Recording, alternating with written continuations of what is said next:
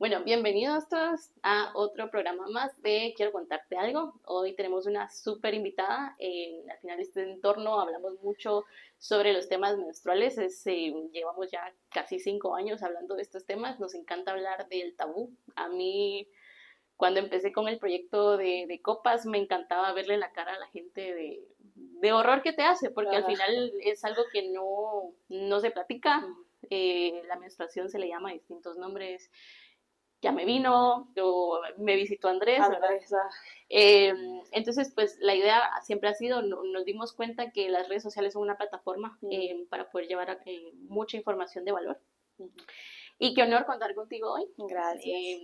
Si no la conocen, tengo una súper descripción de ella. Dije, wow, o sea, a sus 29 años ha logrado un montón de cosas. Entonces les cuento un poquito de Andrea. Andrea Reyes es una joven profesional guatemalteca que lleva casi 10 años trabajando al servicio de los demás. Es licenciada en Relaciones Internacionales por la Universidad Rafael Andívar y actualmente estudia Derecho también. Siempre le ha interesado la defensa de los derechos humanos y la justicia social, por lo que participa en distintos tipos de grupos de voluntariado, organizaciones políticas y sociales. Muy social. Me gusta, me gusta. ha realizado prácticas en la Organización de Estados Unidos, en la Comisión Interamericana de Derechos Humanos en Washington, D.C. y ha participado en foros internacionales de gobierno abierto en Costa Rica, Argentina y República Dominicana. También es internacional, entonces. En 2022 fue becaria de la Escuela Internacional de Verano sobre Economía Social y Mercado en Alemania. En 2023 fue becaria del Programa de Liderazgo Mundial del Instituto McCain. Andrea es la directora ejecutiva de Period Guatemala, que sobre todo vamos a hablar un poco de, de lo que hacen aquí en Period desde hace cuatro años y Period Guatemala eh, trabaja por la salud menstrual y la justicia menstrual en todo el país a través de la educación, el servicio, el activismo y la investigación. Es una súper introducción, la verdad. Sí, te felicito por, por, todo lo que has hecho. Gracias. Ahí estamos tratando de hacer algo. Es, tu misión de vida.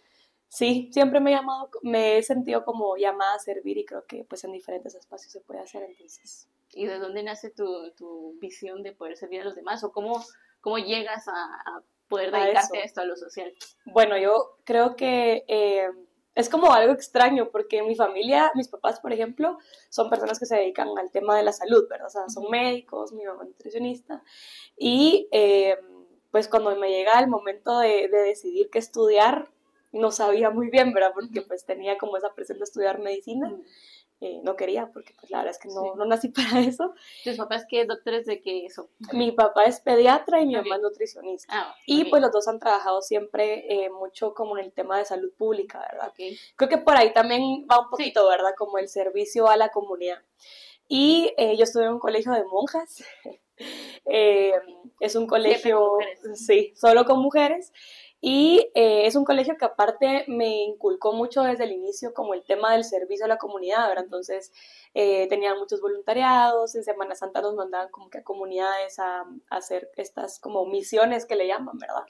Y ahí también empecé a tener como este acercamiento a realidades distintas a las que yo vivía, entonces creo que de ahí me empezó como que a surgir un poquito como esta espinita de, de las injusticias sociales, ¿verdad? Como de me, tocaba mucho y me, hacía sentir mucha empatía como las diferentes situaciones en las que la gente vivía fuera de lo que yo conocía.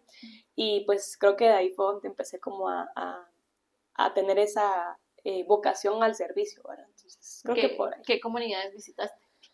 Uy, cuando era niña, bueno, en el colegio, ¿verdad? Nos llevaban a varias comunidades en Chimaltenango, este, pues también visitábamos muchos, muchos hospitales, ¿verdad? Tanto de niños como de, también íbamos a, con viejitos, ¿verdad? Con personas de la tercera edad, no viejitos, no disculpa, tercera edad, y eh, personas que tenían también enfermedades este, como el cáncer, enfermedades crónicas. Entonces, pues sí eran diferentes contextos, ¿verdad? En donde pues miraba yo diferentes realidades y diferentes situaciones, ¿verdad? Que atravesaban las personas y pues así fue como pues me empecé a involucrar un poquito más en el tema social. ¿Y cómo hay alguna historia o alguna persona que encontraste que te cambió la vida? Hay muchas. Eh, pero creo que, eh, bueno, a mí me encanta trabajar con niños y eh, una de las partes, una de las de los momentos de mi vida que más me tocó fue trabajar en el, de voluntaria, ¿verdad? En, la casa del niño. Eh, ay, a mí me, me, encantaba ir porque era una cantidad de niños y había niñitos desde cuna, ¿verdad? Así de meses hasta niños de 7, 8 años. Eh, había muchas historias, ¿verdad?, de niños que nos contaban, ¿verdad?, que sus papás, pues, este, tenían dificultades económicas, que tenían que estar ahí metidos todo el día, no los miraban, este, tenían muchos hermanitos y a veces eran niños de 8 años que se tenían que hacer cargo de sus hermanitos de 3, 2, de meses, de meses, ¿verdad?, también. Entonces, eso me tocaba mucho eh, y también con los ancianitos, eh, recuerdo que había eh, una pareja de esposos en, un asilo y eso me, me, conmovía mucho, ¿verdad? Porque me hacía pensar en mis abuelitos también y, y, pues nos contaban, ¿verdad? Les encantaba platicar de cuando eran jóvenes, cómo se habían conocido y el hecho de que estuvieran ahí los dos en un asilo para mí era como muy, este, ay, no sé, me daba mucha ternura y me daba también mucha angustia, ¿verdad? El pensar que que básicamente estaban solos ahí. Entonces, pues diferentes situaciones, ¿verdad? Como te digo, desde, desde niñez, eh, adolescentes que también trabajamos, eh, también trabajamos con, con, personas de la tercera edad, pero, pero en realidad creo que hay, hay diferentes historias que a lo largo de la vida me, me tocaron mucho y me hicieron también pues querer trabajar por ellos. Visitaste de todas las edades, desde niños hasta, ancianos. Em, ¿Y cómo te sentías cuando visitabas adolescentes que tenían tu edad? Porque me imagino que vivas por ahí, 14, 15 también. años.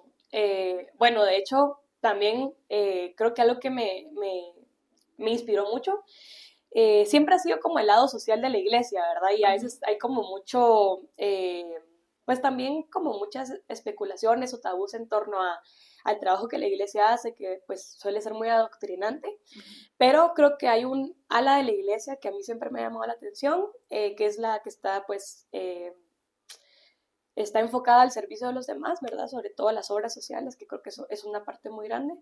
Eh, entonces, cuando yo hice mi confirmación, también teníamos muchos apostolados de Amán, ¿verdad? Y en una ocasión, pues sí nos llevaron a trabajar con adolescentes, eh, adolescentes que tenían algún tipo de problema con la ley. Y em, pues creo que esa historia sí me impactó mucho, una chica, ¿verdad? Que tenía capacidades especiales también, ¿verdad? Eh, cognitivas. Y ella, pues de alguna forma me, decía, me, me, dijo, ¿verdad? Que ella era abusada por alguien de su familia. Y yo también era, pues, joven, ¿verdad? Eh, entonces uno no sabe cómo reaccionar a eso. Entonces creo que eso me, me, me impactó mucho. Y desde ese momento dije, bueno, es una realidad que seguramente muchas hemos vivido, muchas mujeres viven a diario y que no saben cómo nombrarlo y no saben cómo reconocerlo, ¿verdad? Cómo denunciarlo. Entonces, eh, pues también me hizo sentir algo vulnerable porque pues éramos casi de la misma edad y, yo no sabía cómo ayudarla en sí, ¿verdad? Pues a, esa edad no sabía qué hacer. Entonces lo que me quedó fue escucharla, consolarla y pues eh, me quedó también esa espinita de necesito hacer algo, ¿verdad?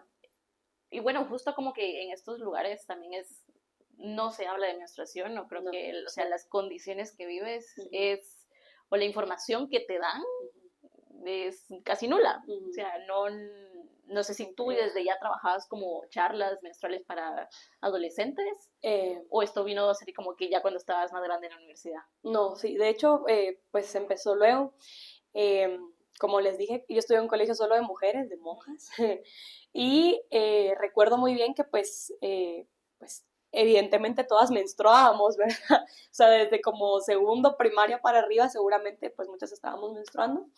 Eh, me recuerdo que era un escándalo cuando alguien se manchaba la falda, ¿verdad? Y todo el mundo, ay, se manchó. Y me recuerdo que una vez me pasó, y yo lloraba. porque al final son mujeres. Sí, o sea, todas estábamos en la misma situación. Y o sea, y todo como que lo que lleva contexto de mancharte para muchas es como asqueroso o de ahí te vienen a molestar cuando es un proceso natural. Natural, sí, exacto.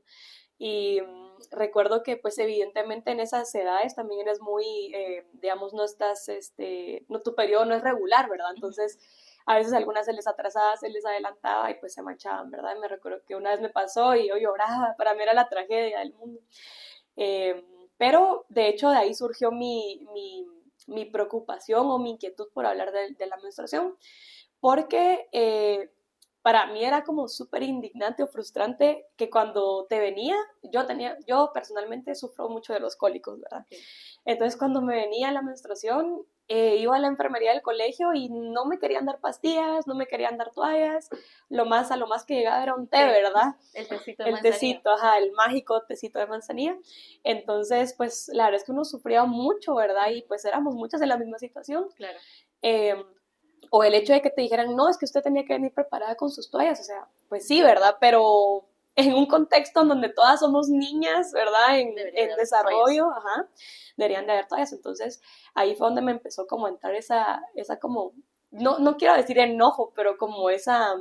Espina. Ah, esa inquietud, ¿verdad? De decir, ¿cómo es posible que no nos den toallas, ¿verdad? O no nos den una pastilla para el dolor.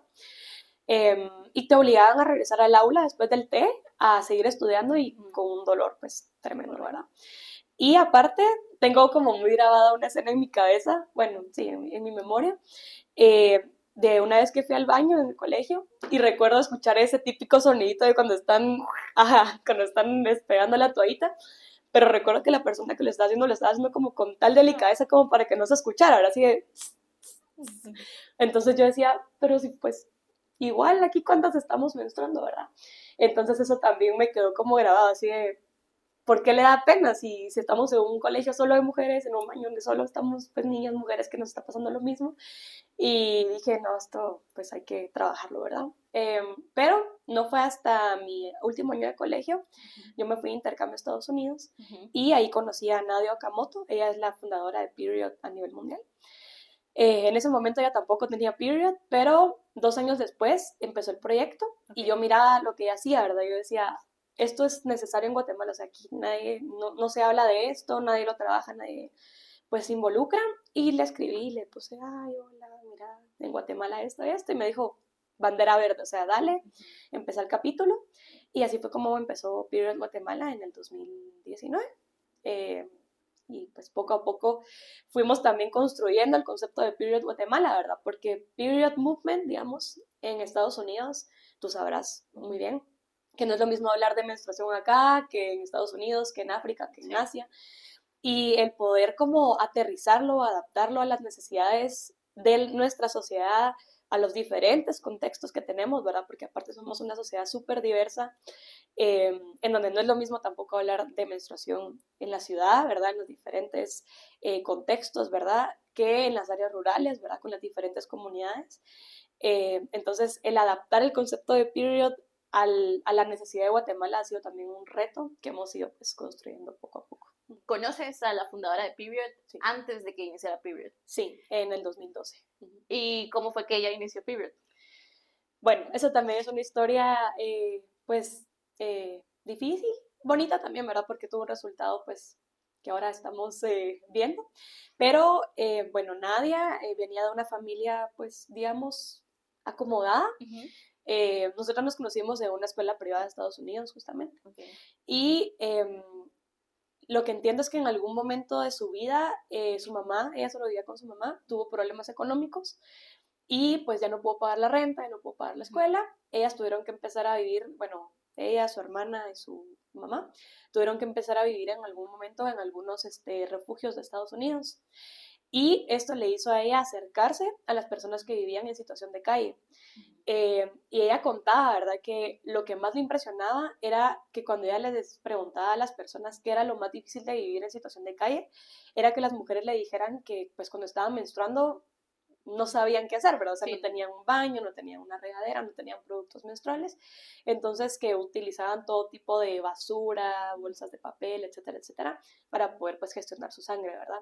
Y así fue como ella empezó eh, un primer proyecto que se llama, que se llamaba, perdón, eh, Camions of Health, algo así, eh, en donde repartía toallas, ¿verdad?, a personas en situación de calle. Y poco a poco esto fue evolucionando hasta pues llegar a Ok, entonces tú la conoces y cuando tú le planteas el proyecto de Period, em, ¿tú fuiste con una idea, se lo presentaste a ella o solo dijiste que querías replicar lo que ella estaba haciendo de dar productos? Sí, de hecho, solo fue como un impulso, ¿verdad? Así de en Facebook, hola, ¿cómo estás? ¿Te recuerdas de mí? Y pues le dije, mira, me encanta lo que haces, en Guatemala nadie lo hace y yo pues quisiera hacerlo. Eh, venía arrastrando también la idea que te dije de, que en el colegio, pues, eh, no nos daban toallas. Ya te habían movido un par de... ya se me había movido un poco la, la conciencia. Y pues así fue como empezó. Y entonces, cuéntanos más de Period. ¿Qué es lo que hace Period ahora en Guatemala? Bueno, eh, en general, los capítulos de Period se basan en tres ejes. En Guatemala desarrollamos un cuarto, ¿verdad? Somos el único capítulo que tiene un cuarto eje. Pero eh, el primero es el de la educación, en donde pues desarrollamos espacios educativos, ¿verdad? Tanto talleres presenciales, talleres virtuales. Eh, nuestros talleres son presenciales son muy dinámicos, ¿verdad? No es la típica, no es la, charla, ajá, la charla del PowerPoint, ¿verdad? Eh, tratamos de que sea muy interactivo y que la gente pues eh, vaya descubriendo de manera creativa algunos temas del, ciclo menstrual, ¿verdad? Y de la menstruación. Eh, también hacemos debates, foros, este, todo tipo como de espacios en donde se pueda hablar de la temática e ir rompiendo estas como tabús y temas que no se hablan, entonces para poder también desarrollar espacios de confianza en donde se habla del tema. Y algo importante es que no nos limitamos solo a mujeres, sino que nosotros eh, tenemos el, la idea de que el tema debe ser platicado con hombres, mujeres y todas las personas, ¿verdad? Por todos. Sí. O sea, incluso estés menstruando o no estés menstruando, porque al final siempre estás en contacto con alguien que está menstruando en tu vida. A no ser que vivas súper aislado y no tengas mujeres, pero... no tengas útero, nada. Eh, entonces, bueno, tratamos de que sean espacios como muy abiertos eh, y también muy abiertos al debate y a la, y a la discusión, ¿verdad? Claro. Y sobre todo a la información, ¿verdad? Que es lo más importante. Luego, pues tenemos el área del servicio. En esta área, pues lo que hacemos es que hacemos colectas de productos. Al inicio eh, era mucho más fácil recolectar productos desechables, ¿verdad? Porque primero es lo que la gente te puede donar más y segundo, es lo, por el costo, ajá, y segundo es porque la gente está más acostumbrada a usar estos productos, ¿verdad? Sin embargo, pues eh, poco a poco empezamos a lograr eh, tener donaciones, por ejemplo, por parte de ustedes, eh, de productos reutilizables, ¿verdad? Copas, discos, toallas de tela, y hemos empezado a donar eso también. También creo que algo importante es que hay que tomar en cuenta los contextos en los que también donamos, ¿verdad? Porque no todas las mujeres o las personas menstruantes están dispuestas a utilizar un producto que sea un poco más invasivo que una toalla, ¿verdad? O sea, llegar a un lugar y decirles, bueno, esto se usa así, hay que introducirlo, hay que esterilizarlo, hay que tenerlo muy cuidado. Eh, también es un proceso largo de enseñanza, ¿verdad? Y de adaptación. Entonces tomamos muchos en cuenta, ¿verdad? También condiciones como el acceso al agua, un baño, un lugar privado donde cambiarte, también es importante tomarlo en cuenta. Entonces, pues en ese eje hacemos eso. Luego tenemos el eje del activismo, que es, bueno, al inicio era muy virtual porque pues nos cayó la pandemia a media a media inició en el 2020. 2019, pero digamos en dos, finales. Eh, sí, como empezó en julio, pero en lo que planificamos y todo, pues nos agarró 2020 y eh, entonces, nuestras primeras como eh, actividades, pues tuvimos un par presenciales y luego pues tuvimos que volcarnos a lo virtual. Entonces nuestro activismo era un poco más virtual y luego empezamos otra vez a, adaptarnos a, lo cotidiano.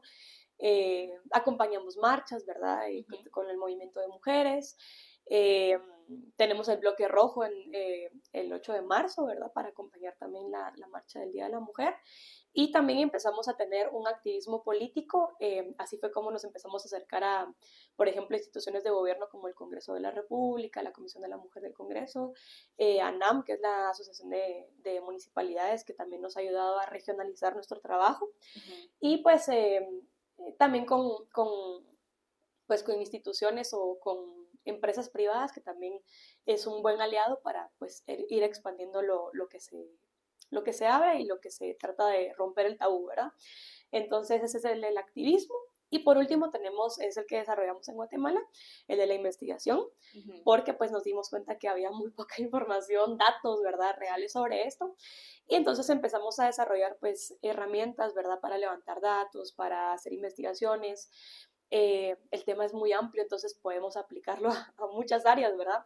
Hemos tenido temas de menstruación y deporte, menstruación y objetivos de desarrollo sostenible, eh, la menstruación en las cárceles, por ejemplo, ¿verdad?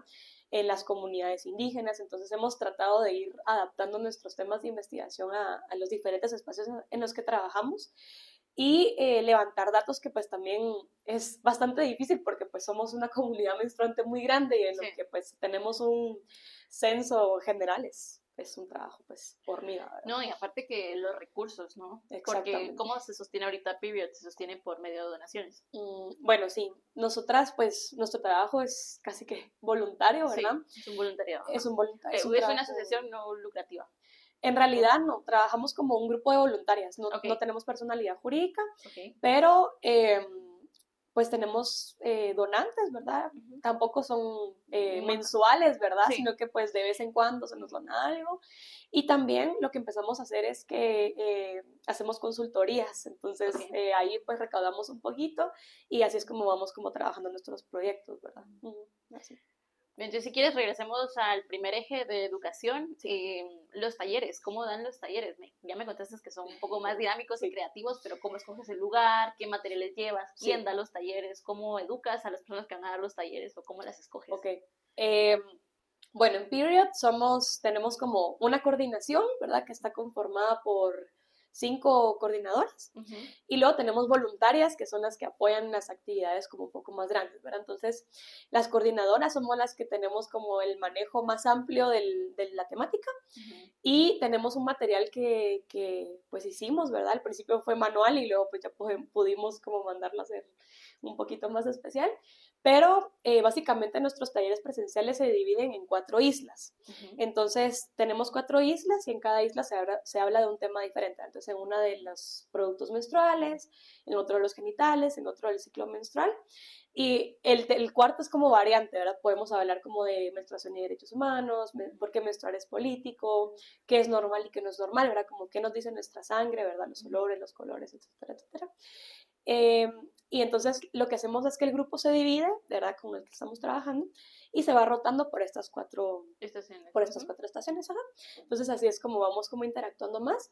Y al final siempre tratamos de hacer como un círculo de confianza en donde nos dicen eh, que aprendieron, que les gustó, que no les gustó, que descubrieron, ¿verdad? Y eh, creo que ese espacio es como muy bonito porque en este momento es donde la gente pues nos dice, nunca me hablaron de esto, nunca lo había entendido de esta manera, ahora que me lo explican así, comprendo qué le pasa a mi cuerpo cada mes. Entonces las reflexiones de ese último momento son muy bonitas, ¿verdad?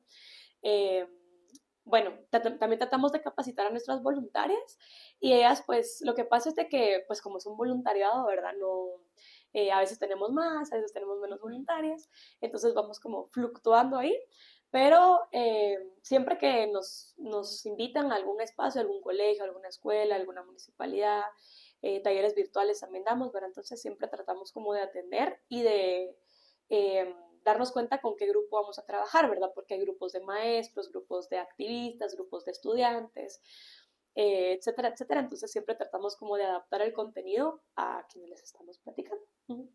Y para ti, ¿cómo fue aprender de educación menstrual? Porque si quieres regresemos a Andrea de adolescente que convivía todo el tiempo con mujeres. ¿Qué tanta información te dieron a ti? Bueno, lo... Uno esperaría que si estás todo con mujeres, pues tienes como un poquito de ventaja de información, más información. Pues fíjate que de hecho no, no mucha, creo que la que le dan a, típicamente a todas las personas en el colegio, ¿verdad? Y en ciencias naturales que medio te explican que a partir de un momento de tu vida vas a empezar a sangrar una vez al mes y que tenés que tener cuidado de quedar embarazada. eh, básicamente eso, ¿verdad? El, digamos, el tema de las etapas del ciclo, eso lo aprendí yo con Period, ¿verdad? Después. Eh, y de hecho mi primera menstruación, pues, fue muy traumática. Eh, yo menstrué a los 12 años, estaba en sexto primaria. Y recuerdo que el, el, típico acercamiento que había tenido como más profundo al tema era estas empresas de toallas que te llegan a hablar al colegio eh, bueno, en nuestro caso todas éramos mujeres, entonces no estaba el tema de la segregación, ¿verdad? Que, que se da mucho en colegios mixtos en donde separan hombres y mujeres. Em, pero, digamos, el, la intención de estas empresas no es educarte en el tema, es venderte el producto, ¿verdad? Entonces, eh, la información como más valiosa que te dan era que te tenías que cambiar cada cuatro horas el producto y creo que eso es lo que más se me había quedado, ¿verdad? Yo, yo creo que al final, o sea, también para ellos es muy bueno que te cambies seguido, o sea, creo que para todos, Claro, ¿no? O sea, ajá. mientras más te cambies de producto, Más vas a usar, más vas a necesitar. pero también, o sea, es información que no se repite mucho y de pronto vas con personas o tal vez personas que no tienen como tantos recursos que se tienen que cambiar la toalla cada 12 horas. No, y que no tienen, o sea, no tienen cómo cambiársela, entonces Sí. tienen que usar el producto. Y, y, o sea, al final pues sí hay como un fin lucrativo ahí, pero creo que también es valioso que por lo menos se tomen el tiempo de Claro. ir porque si no nadie te enseña cómo Sí. una toallita, ¿verdad? Sí, claro. que es lo más para una niña, o sea, nosotros incluso que vendemos copas y nos acerca una niña y es como si la puedes usar, pero Ajá. te, te tengo que dar una charla de un día sí. entero para que aprendas sobre tu cuerpo, que entiendas de anatomía, Ajá. que tú te autoexplores, entiendas, que tengas la noción de la responsabilidad que lleva usar Exacto. cualquier producto Sí, sí. menstrual. Y entonces tú me dices si quiero usarla, entonces te la doy. Que es Mm. un poco más fácil tal vez con toallas de tela o con toallas sanitarias Mm. que empiecen a usarlas y su primer acercamiento. Entonces, tal vez como que uno lo ve ahorita y dice como, bueno, no me dieron mucha información, pero Ajá. algo, algo hicieron. Pues sí, ajá, entonces como te digo, pues sí, ¿verdad? Lo que se me quedó a mí era que cada cuatro horas me lo tenía que cambiar. Y justamente también lo que dices, ¿verdad? Cómo se coloca y ya, ahí está. Y recuerdo que eh, yo estaba en sexto primaria, mi mamá en ese momento de la vida viajaba mucho, entonces yo estaba sola con mi papá y recuerdo, él es médico igual, ¿verdad? O sea, siempre había como Y esa... es pediatra. Ajá. Por lo menos tenía información de qué edad iba a pasar. pues sí, digamos, no, no se sintió como eh, avergonzado o fuera de lugar, ¿verdad? En el momento, pero recuerdo que un día antes tenía un dolor Mm. horrible, según yo, de estómago, ¿verdad? Ay, yo me sobaba, me di medicina y todo y no se me quitaba. Eran cólicos, ¿verdad? O sea, yo no lo supe hasta después. Y recuerdo que al siguiente día el bus pasaba muy temprano por, por mí, como a las 5 de la mañana, y eh, te seguía con el dolor. Y recuerdo que eh, a mí se me había quedado en la mente también que la primera menstruación siempre iba a ser de un color como café, ¿verdad? O más oscura. Sí.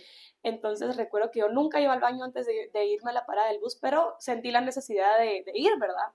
Y cuando fui, antes de, de irme a la parada del bus, vi que mi calzón estaba manchado. Y lo primero que se me vino a la mente fue, tengo diarrea. O sea, me hice del 2, ¿verdad? Y cuando vi, no se parecía a eso, ¿verdad? Entonces volteé a ver la taza del, del baño y había sangre. Entonces dije, es mi primera menstruación. Entonces tuve un shock y dije, necesito toallas, ¿verdad? Y me recuerdo que salí corriendo al baño de mi mamá eh, a buscar si había dejado toallas, encontré como dos. Y me recuerdo que me subí al bus y me puse a llorar todo el camino. O sea, yo llegué al colegio llorando y, bueno, etcétera. Eh, y pues luego le tuve que contar a una tía la típica frase de, ay, felicidades, ¿verdad? Es una mujer y yo, ay, llorando más. Eh, que en realidad ese tipo de frases son muy dañinas también para una... Es una carga es una pesada. carga emocional muy pesada ajá, para una niña que menstrua, ¿verdad? Que no es mujer, es una niña menstruante. Pero eh, sí fue un proceso como de mucho shock, ¿verdad? En ese momento y, y de no saber a quién decirle, luego pues le tuve que decir a mi papá porque necesitaba toallas, pero eh, sí fue, sí fue eh, emocionalmente fuerte, ¿verdad? Ajá. Y, y eso que tenías algo de información. Pues sí, O sea, ajá. si nos podemos a pensar en las niñas que reciben su menstruación sin, sin, sin nada. o sea, sienten que se van a morir. De hecho, sí, o sea, hay varias niñas en varias comunidades, bueno, mujeres, ¿verdad? Ya adultas, eh, adolescentes, nos han dicho, ¿verdad? En, en algunos talleres que ellas no sabían y que ellas pensaban que se estaban muriendo, o sea, que, o sea, imagínate, empezás a sangrar de la nada y nadie te ha dicho que ibas a menstruar y sangras y sangras y sangras por tres días. Las, eh, las personas nos dicen, es que a mí nadie me dijo, yo pensé que me iba a morir, me fui al río un día entero porque estaba sangrando, entonces es bien complicado. Sí, es difícil. O sea, si ya con información es difícil y sobre todo en una cultura ajá, donde cuentas que ya te vino la menstruación y, y te ponen muchas etiquetas. O sea, ya eres mujer, ahora, o lo primero que te dicen es, bueno, ahora cuídate porque ya puedes Puedes quedar embarazada. embarazada. sí. Que lo degradan como el ciclo menstrual a eso, Ajá, a lo reproductivo. Y exacto. solo existe porque vas a tener bebés más adelante. Que ha sido complicado, o sea, de construir ese pensamiento cuando uno ya es grande. A mí me cuesta un montón a veces, como cuando uno explica el ciclo menstrual y tienes que dar como una charla. Es como, bueno, ¿qué palabras escojo para decirle a una niña que está menstruando y por qué está menstruando? Claro. Si te vas solo a la naturaleza, le tienes que decir que existe por, lo, la, por la, reproducción. Y de pronto le tienes que decir, pero no solo es eso, o sea, es un poco complejo eh, dar talleres a niñas, eh, pero pues me gusta mucho que lo hagan como de forma dinámica para que vayan entendiendo un poco de, de dónde viene y, también hablar de, de genitales también es muy importante. O sea, de verdad, yo hay una, hay una pregunta que siempre hago en los talleres y que me encantan las respuestas, ¿verdad? porque les digo, bueno, tengo una pregunta para ustedes. ¿Cuántos orificios tenemos las mujeres, eh, pues, en, en, la parte genital? Y te juro, o sea, cinco, seis, ocho, yo, estamos contando las de la nariz y las orejas. Pero sí, o sea, es bien, es bien curioso y también que muchas veces suelen confundir que eh, por el mismo orificio por donde se orina, también es por donde se menstrua. Y creo que seguramente te lo han preguntado mucho por el tema de la introducción de la copa, ¿verdad? Eh, porque nos preguntan como, pero para ir al baño me la tengo que sacar y tú como, no, o sea, son diferentes. Pero, o sea, temas como eso, ¿verdad? El hecho de, de que personas no conocen qué es el útero o, o el hecho de, explicarles, ¿verdad? De que cuando están embarazadas, por ejemplo, no les crece el estómago, sino que lo que va creciendo pues es el útero, ¿verdad? Entonces, un montón de cosas que uno va descubriendo en el camino y también que te van enseñando las mismas personas, ¿verdad? Claro, y o sea, también lo que suele pasar con, lo, o sea, con mujeres que ya han tenido hijos y aún así nos preguntan si se tiene que quitar la copa ir O sea, incluso uno creyendo que cuando ya has parido, por lo menos entiendes, tienes un poquito más de conciencia, pero de pronto te topas con una mujer de 40, 45 años que no sabía esta información. Pero ¿quién te la va a decir también? Ajá, nadie te habla de eso. Sí, o sea, creo que por eso es muy valioso que, que existan que está period acá. Y también copas menstruales. Eh, bueno, vámonos al segundo eje. El segundo eje era de... Servicio. De servicio. Sí. ¿Cómo sirve? Eh, ¿Qué actividades hace? Bueno, eh, antes trabajábamos muy de cerca con asociaciones universitarias, ¿verdad? bueno, seguimos trabajando mucho con ellas, pero básicamente se hacen colectas anuales, ¿verdad? También estamos trabajando un poco, bueno, desde el año pasado, eh, con campañas con la iniciativa privada, ¿verdad? Eh, justamente con una empresa de toallas. Eh, en campañas como Chica Ayuda a Chica, en donde pues con Period ayudamos como con la parte informativa y a cambio se nos dona pues una cantidad grande de toallas y eso lo que hacemos es que luego lo repartimos en los diferentes espacios en donde trabajamos, ¿verdad? Cárceles, comunidades, municipalidades, en donde sabemos e identificamos que hay mujeres, ¿verdad? Personas menstruantes eh, con dificultades económicas para poder comprar sus productos menstruales. Entonces, tratamos de abastecer para que pues, se vaya también repartiendo según la necesidad de las comunidades. Eh, y bueno, como te decía, también con los productos ahora eh, reutilizables que tenemos, también tratamos como de identificar los espacios en donde es más probable que vayan a usarlos y que no solo se los vayamos a dar y los vayan a tener ahí o no los vayan a usar nunca o que también les vaya a causar algún tipo de infección o algo, ¿verdad? Porque pues si no tienen acceso a agua, a dónde esterilizarlo, un lugar privado donde cambiarse, etcétera, etcétera, es mucho más difícil que vayan a utilizarlo que en otros contextos, ¿verdad? Entonces, pues así funciona ese eso es algo que a mí siempre me ha causado un poco de, choque el hecho de donar una copa. Sí. O sea, porque sería como verlo desde mi privilegio, de donde tengo tres baños sanitarios en mi casa y me puedo cambiar la copa, ¿verdad? Totalmente. Eh, ¿Cómo haces para, para donar copas? O sea, mm. ¿cómo le preguntas a la persona o cuál es el, el proceso que ustedes siguen para poder donar productos reusables? Bueno, eh, siempre que damos un taller, tratamos de donar producto, ¿verdad? Por ejemplo, en, comunidades hemos estado trabajando ahorita mucho en Totonicapán. Y eh, cuando terminamos de explicar, nosotros explicamos todos los productos menstruales que conocemos, ¿verdad?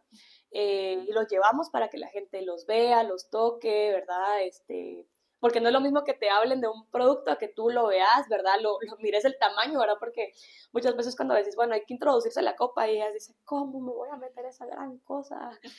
Y luego como que te la pones en la mano y es pues como de la palma de tu mano, ¿verdad? Entonces no es lo mismo que lo vean, lo toquen, lo exploren, a que solo les hables del tema. Eh, y es muy curioso que pues eh, nosotros siempre decimos, bueno, esto hay que esterilizarlo, esto hay que utilizarlo así, o sea, explicamos todo el proceso del uso. Y al final de los, de los talleres, pues hay algunas mujeres que sí nos dicen como, ¿dónde se compra, verdad? O ¿dónde lo consigo? O nos van a donar, ¿verdad? Entonces, tú, eh, pues lo que hacemos es decirles, bueno, miren, quienes estén, primero, las personas que estén dispuestas a probar el producto, ¿verdad? Porque no todas están dispuestas. Y segundo, se les dice, ¿verdad? Bueno, hay que tener acceso a agua, bla, bla, bla, bla. Se les explica, hay que esterilizarlo eh, estas veces, bla, bla. Y cuando ellas comprenden el concepto de la responsabilidad, ¿verdad? Que es utilizar el producto, eh, pues ya entre las que están dispuestas, tienen las condiciones para pues, utilizar un producto de esta, de esta gama, pues ya se les, se les hace la donación, ¿verdad? A veces no tenemos muchas, entonces pues las rifamos, ¿verdad? Porque es lo que nos toca. Pero eh, pues así, así funciona. Eh, ¿Les dan algún tipo de seguimiento o pueden escribir siempre a Period para Sí, o sea, siempre les damos como nuestro contacto y justamente este es uno de nuestros proyectos para este año, para poder darle un poco más de seguimiento a las comunidades con las que trabajamos, porque muchas veces, pues, lastimosamente, el trasladarnos al lugar y estar como en constante contacto y todo es un poco complicado, ¿verdad? Entonces, lo que queremos hacer justamente ahorita es... Eh, con nuestro proyecto es poder darle un seguimiento a las personas, ¿verdad? Y ver cómo realmente tuvo un impacto en su vida el hecho de, la, de, las donaciones que estamos haciendo, porque pues sabemos que tiene impacto, sí, pero queremos darle un seguimiento más profundo para ver también cómo podemos ayudarles, ¿verdad? Como si tienen dudas, etcétera, etcétera. Pero pues el tema de los recursos a veces es un poco complicado, ¿verdad? Y, Sí, o sea, sobre todo levantar datos, dar seguimiento, eso te implica no sé, tener un CRM y poder dar mucho tiempo, sí, tiempo, recursos económicos, también que la persona esté dispuesta, o sea, a colaborar y regresar y decirnos, bueno, así me fue, tuve estas complicaciones, etcétera, etcétera. ¿Han, ¿Han, regresado a alguna comunidad a preguntar, por lo menos para que tengas una idea de, mm. cómo han aceptado eh, Bueno, lo que hacemos muchas veces es que cuando trabajamos con munis, ¿verdad? Con municipalidades, eh, las direcciones municipales de la mujer sí tienen como contacto constante, ¿verdad? Porque pues ellas son las que convocan a las mujeres. Entonces, algunas sí nos han dado retroalimentaciones de, bueno, sí, eh, por ejemplo, esta niña no venía al colegio porque no tenía toallas o a la escuela no tenía toallas y se le empezó a dar la donación y pues ahora falta menos días a la escuela, ¿verdad? Cosas así. O esta señora, ¿verdad? A veces nos han escrito así de empecé a usar la copa y pues al inicio me costó, pero ahora la uso todos los meses y me fue re bien, ¿verdad? Pero la verdad es que son pocos casos y por eso eh, justamente estamos repensando el, el, proyecto del, de la donación para darle un seguimiento. A ver, no sé si a ti te causa... Mm, conflicto. A mí a veces eso es también como que lo que nos hace pensar un poco en donación, o sea, al final hemos hecho donaciones, pero el hecho de escoger a alguien em, me causa a mí, o sea, yo a veces como que hemos lanzado tipo de programas, ¿no? El de hecho de ir abonando. O sea, tú vas abonando cada...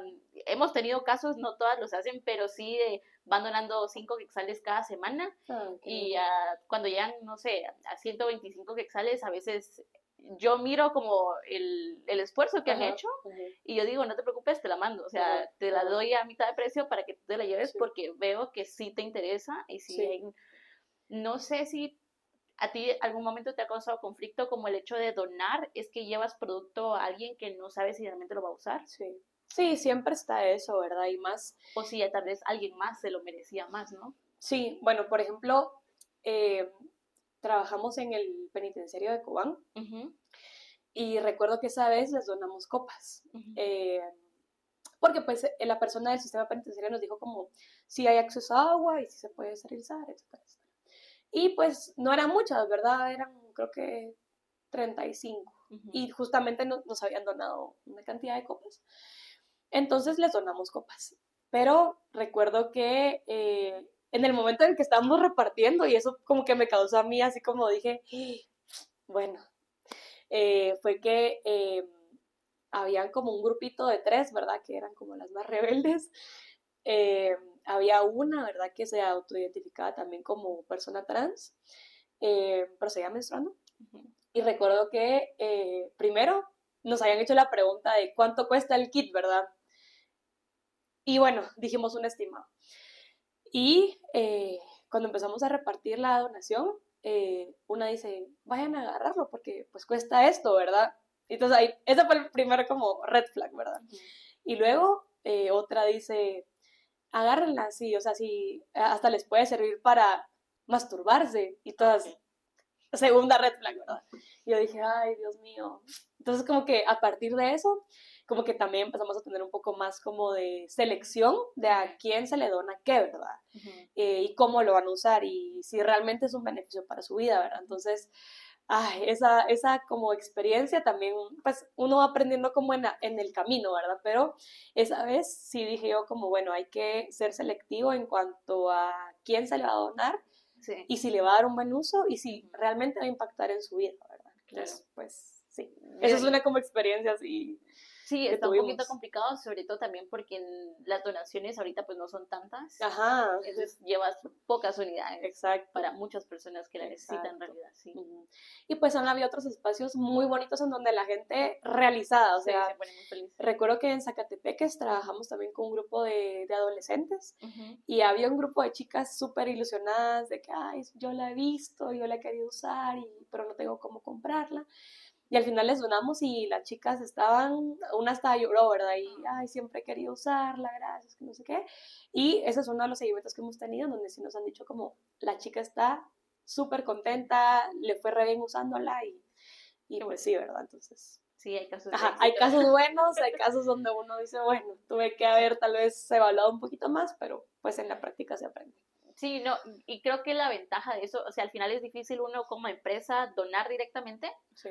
Eh, a que se tercerice y mm. que donemos a alguien y que alguien se cargue de porque tú, o sea, tienes como los talleres, tal vez mm. más tiempo para ir a visitar otros departamentos y poder dar como ese, pero sí, igual si necesitas ayuda en, en, desarrollar el, el, sistema de seguimiento. Ay, perfecto. Siempre todas las ayudas son bienvenidas. sí, nosotros justo acabamos de desarrollar uno eh, siempre le supe que hay que darle seguimiento a las usuarias sí. y ahorita mm, desarrollamos uno que está más o menos automatizado, todavía falta como un poco, pero a los tres meses que haces tu compra, te contactamos, ¿vale? ¿Cómo te ha ido? Eh, y hay como un cuestionario que dice como necesito, esta ha sido como la mejor experiencia que he tenido, no ha sido como yo esperaba o ya no he vuelto a usar el producto porque no sé cómo usar. Y aparte está la opción de que necesitas que te contactemos. para darle como ajá, ajá. retroalimentación. Porque les damos recursos, como mira, aquí está el canal de YouTube, ahí hay muchos recursos, lo vas a ver eh, y después te contactamos, sí, o quieres que te contactemos de una vez y te apoyemos. Entonces, ese es como un primer filtro, luego, y si siguen usando el producto. Luego tenemos otro filtro, a los nueve meses de tu compra se te vuelve a llegar un... Se, se, manda como un correo electrónico te hacen la misma pregunta si sigues usando el producto, luego a los 36 meses y luego a los 60 meses. Qué bueno, sí, perfecto. Sí, no, y de hecho, qué bonito porque yo recuerdo que la primera vez que usé una copa, bueno, yo nunca había usado un tampón, ¿verdad? Entonces no sabía que era introducirme algo. Y recuerdo que esa vez, eh, bueno, me puse a ver videos de YouTube justamente, ¿verdad? Y uno busca como lo más gráfico, así de mujer poniéndose la copa o algo así. Y me recuerdo que vi uno y dije, va, démosle, ¿verdad? Pero pues muchos errores en la primera, o sea, me la puse cuando ya estaba menstruando, un día que era súper importante para, era el día de mi graduación de la universidad, estaba súper estresada, entonces todo, mal. Pero sí, esos recursos son muy importantes y el hecho de poder tener un acompañamiento cercano, ¿verdad? Como, o sea, yo ahora trato como de que cada vez que alguien me dice, quiero usar la copa, mira, te doy estos tips, ¿verdad? Así como, pruébala antes, este, lleva práctica, etcétera, etcétera, etcétera. Pero siento que el sentirte acompañada es muy, muy importante. Sí, sobre todo, creo que en cualquier... O sea, ya de por sí la menstruación debería ser acompañada. Ah, sí. porque el hecho de que tú y yo podamos platicar y que tú ahorita me digas, es que yo tengo muchos cólicos, y yo decirte, o sea, tal vez yo tengo molestias, pero, pero es una molestia que se me quita yendo a caminar o algo así. Creo que mm. eso nos alimenta mucho mm. y nos da a entender que la menstruación se vive de muchas formas, pero también creo que tiene red flags. y sí, te dan muchos, muchos cólicos y no puedes ir con tu vida hay que revisarse. A que tú le digas a tu mamá, es que tengo muchos cólicos y tu mamá te diga, es que es normal. Ah, yo, tu abuelita sufría de eso también. y eso es lo que te toca por ser mujer mm. o por tener útero. Claro, claro.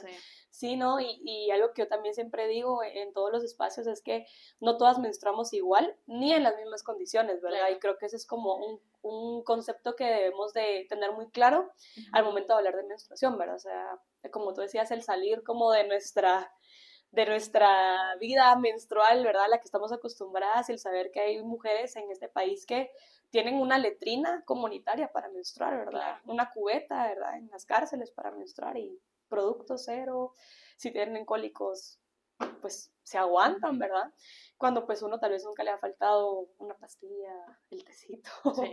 Entonces sí, como que tener muy, muy en cuenta eso, ¿verdad? Y por ejemplo los acompañamientos ginecológicos también súper importantes, ¿verdad? No todas tienen acceso, no, a no todas les gusta ir, tienen miedo, sí.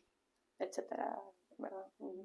Y es complicado los acompañamientos también porque o sea, no quiere decir que no lo puedan hacer, pero cuando son hombres les falta un poco de empatía a veces. Total. No, y, creo que a casi nadie, o sea, cuando tú vas a la ginecóloga, al ginecólogo, nunca te preguntan sobre tu periodo, o sea, tal vez lo más que te preguntan es cuándo, fue la última vez que te vino, ¿verdad? Y ahí termina, o sea, y no te preguntan si tuviste, por ejemplo, en tu periodo de ovulación alguna, algún dolor o algún flujo diferente, o sea, como o los cambios de humor. Porque, o sea, humor. hay cambios de humor, pero no deberían ser tan drásticos que un día parezcas una persona y el otro día Exacto. entonces, nunca, nunca se te pregunta sobre tu ciclo menstrual, ¿verdad? O sea, lo más es... Y entonces es hasta invisibilizado en ese espacio, ¿verdad? Donde pues debería haber un acompañamiento médico especializado, ¿verdad? Te quería preguntar a ti, em, ¿qué piensas sobre el término de higiene menstrual? Sé que se ha usado, pero, pero ¿qué tal te... Sí.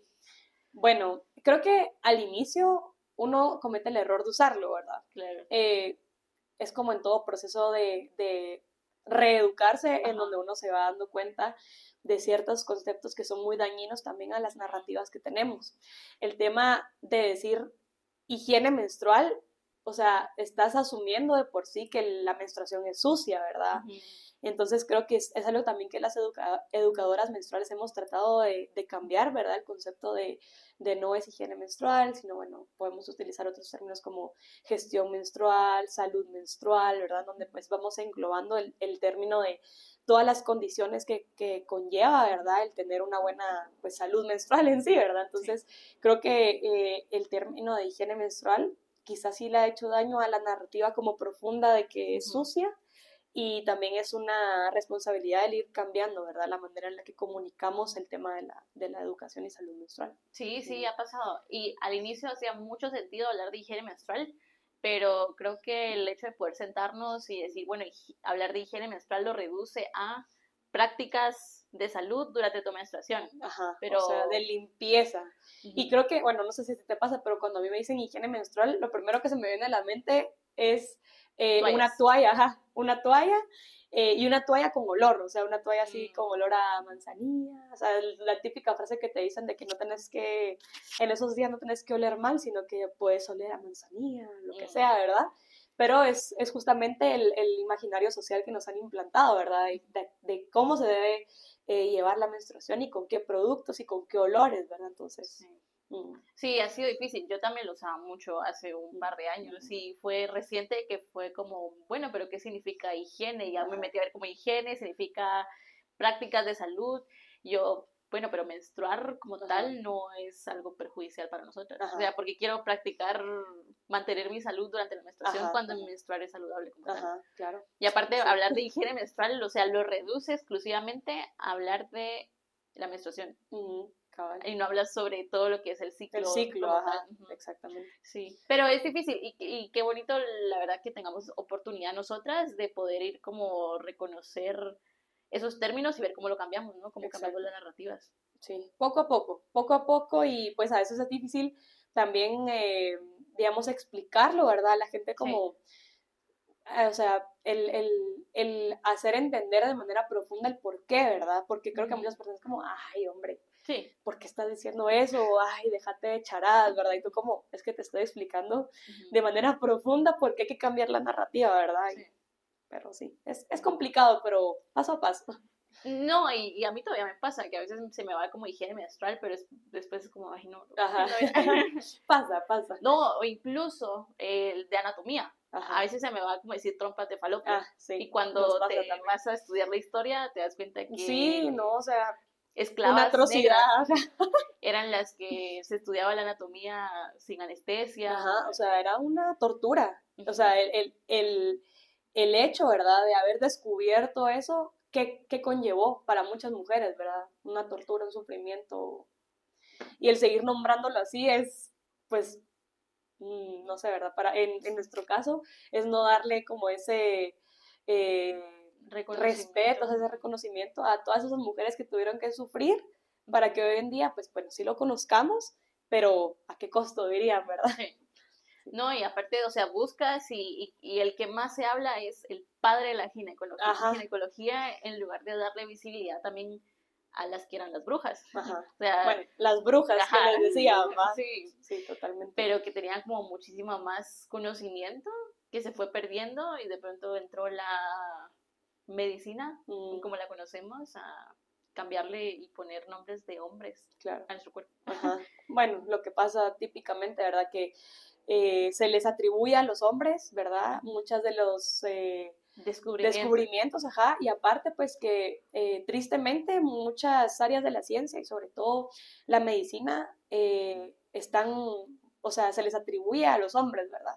Cuando, como tú decís, hay muchas mujeres que también han tenido procesos tal vez más orgánicos, ¿verdad? Más comunitarios de descubrimiento, de apoyo, de acompañamiento, eh, y no se les reconoce, ¿verdad? Entonces también, ¿cómo vamos a ir cambiando esto, ¿verdad? ¿Cómo pensar la medicina desde nuestros cuerpos y desde nosotras, ¿verdad? Porque también es algo, es un reto que tenemos por delante. Bueno, pero si alguien no lo conoce, pueden buscar en Google la historia de Anarcha, Betsy y Lucy, que habla de cómo eran muchas mujeres negras que las operaban después de haber tenido partos difíciles y duros, sin anestesia, para poder como corregir ciertas fístulas que tenían. Eh, y así fue como se fueron enterando de la anatomía femenina, eh, entonces es una historia, la verdad, que impacta un montón y que uno dice como, no sabía que, que estar diciendo estos nombres, como la, la historia que tiene. Entonces, si, si no la conocen ahí, los invito a que la vayan a buscar. Em, y, y, bueno, no, hablar un poco también de, del conocimiento femenino colectivo. Em, o sea, creo que es muy valioso lo que hacen ahorita. Sí he notado más que se está recuperando un poco hablar de ginecología natural. Em, yo, por ejemplo, yo tuve mi parto aquí en la casa, eh, con una partera. Eh, y para mí eso fue como un cambio de inflexión porque yo le fui huyendo a lo tradicional, a lo occidental y, encontré como lo natural. Y para mí el haber parido me hizo como respetar mucho mi cuerpo porque ves a tu útero como algo muy diferente. O sea, yo sé que la maternidad tal vez no es para todas, a veces para mí yo creo que es como un montón. y a veces es como ya no puedo más, o sea, eh, pero, o sea, el útero de verdad es un órgano impresionante que es súper fuerte, es fuertísimo como para sacar un bebesote de adentro. No, y que algo tan chiquito, o sea. Sí, o sea, y el, el trabajo, el trabajo que lleva. Eh, que te den, ajá, un esperma y tú hacer un bebé. O sea, tú, ajá, generas vida.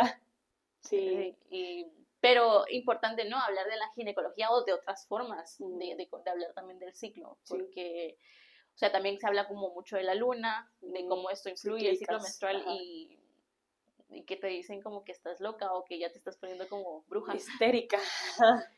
eh, Sí, o sea, también he visto como muchos comentarios en redes sociales cuando tú hablas sobre cómo la luna puede influir en tu ciclo menstrual, que te dicen que son mentiras y que no puede ser así, pero que creo que al final tiene como mucho valor el también como regresar a lo natural. No, sí, claro, y, y sí hay conexiones importantes, ¿verdad? Que, que nosotros pues también debemos de reconocer. Eh, hay, hay, muchas educadoras menstruales que trabajan desde diferentes, este... pues ámbitos, áreas, ¿verdad? Perspectivas, ajá, que también son muy interesantes, ¿verdad? Yo, eh, pues evidentemente nosotras eh, tenemos una perspectiva bastante occidental, ¿verdad? Pues por dónde nació y cómo se desarrolló. Hemos tratado de adaptarlo también a cómo desde las comunidades se vive y se trabaja y se necesita Creo que trabajar, es ¿verdad? Se enriquece tu trabajo, porque seguramente has aprendido mucho de... Muchísimo, o sea... y, remedios. Y también quitarse uno la idea paternalista, porque uno piensa que eh, es una idea muy errónea y muy dañina que tenemos, ¿verdad? Eh, el llegar a trabajar en una comunidad y, pensar que tú vas a ir a enseñar, a enseñarles. No, o sea, nosotras hemos aprendido que se debe escuchar y se debe trabajar desde la necesidad de cada grupo. No puedes llegar y, e imponer algo, eh, enseñar algo según tu perspectiva, sino que también es un proceso, yo siempre les digo, de aprendizaje y de desaprendizaje, o sea, desaprender muchas cosas que nos han inculcado, que nos han enseñado, que pues más de algo tienen de razón, pero otras cosas son totalmente pues diferentes. Entonces, el aprender a escuchar a cada grupo, a cada persona desde su evidencia es muy importante y, también eh, los métodos que tienen, ¿verdad? Para pues experimentarla, vivirla, ¿verdad? O sea, no es lo mismo la manera comunitaria en la que se vive en, en, una zona eh, mayoritariamente indígena, ¿verdad? Que también tiene pues sus perspectivas tradicionales, históricas, ¿verdad? A cómo pues en, un contexto más urbano, citadino, se nos ha enseñado pues más desde lo occidental, ¿verdad? Como, como tú dices.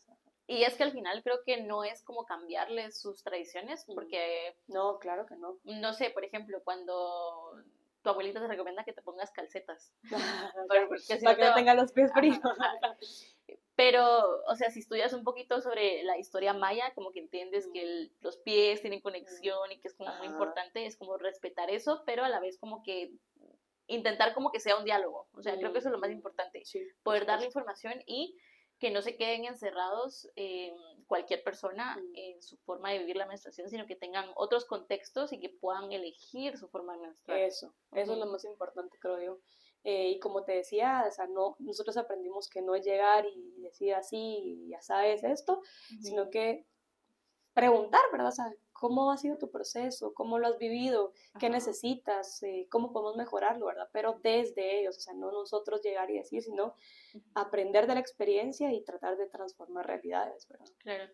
Y es que al final también la medicina creo que nos debe mucho a las mujeres. Sí. O sea, sobre todo lo más reciente, la vacuna del COVID. Ah, sí. O sea, hasta Ahí nos dimos cuenta de muchas cosas. Hasta qué punto tuvimos que llegar de levantar la mano nosotras y decir, algo nos está pasando. Ajá, o sea, mi ciclo se descontroló por el COVID, se descontroló por la vacuna, porque nadie en las, en las este, investigaciones, o en los efectos secundarios nos dijo, se te va a atrasar, se te va a cambiar el periodo, etcétera. O sea, nadie le puso atención a eso. Y justamente como tú decís, fueron muchas mujeres que empezaron a decir en redes sociales, que es una plataforma muy poderosa, me pasó esto y otras dijeron a mí también, y así fue como pues se posicionó el tema sobre la mesa, ¿verdad? Pero de lo contrario, seguiríamos. ahí se hubiera quedado. Ajá, Y no solo eso, sino también ahorita lo que como que ya se estaba, ya se había estado hablando, pero de cómo miden la capacidad de los productos. Mm, ¿Cómo sí, medían? Sí, justamente creo que en agosto del año pasado salió el primer estudio en donde por primera vez los productos fueron testeados con, con, sangre. Y eso sí fue, esa es, bueno, uno diría, la gran, ¿cómo puede ser 2023, 2024 y que hasta ahorita estén haciendo algo?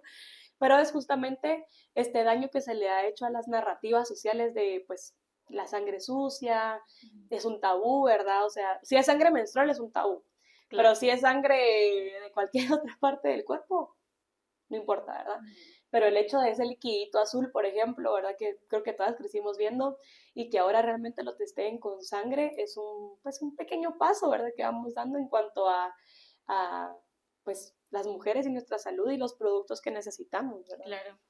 Al final también es un, sí, es una gran deuda porque el hecho de no haber probado productos con sangre, o sea, lo que implicaba que estaba mal la capacidad que tenían, cuántas o sea, cuántas mujeres pudieron haber estado menstruado más de lo que ellas creían, cuántos diagnósticos se nos pasaron por lo mismo. Que uno sentía que se le salía el Niágara por, por la toalla pero sí, Y, eso es algo que también cuando te cambias de un producto desechable a uno como el disco, la copa, te das cuenta, ¿verdad? Sí. Bueno, no sé cómo te pasó a ti, pero yo cuando empecé a usar copa, la primera vez que me la saqué, después de 12 horas, y vi que la copita ni siquiera estaba llena, primero fue como, madre, no me destruyó tanto, ¿va? Uno.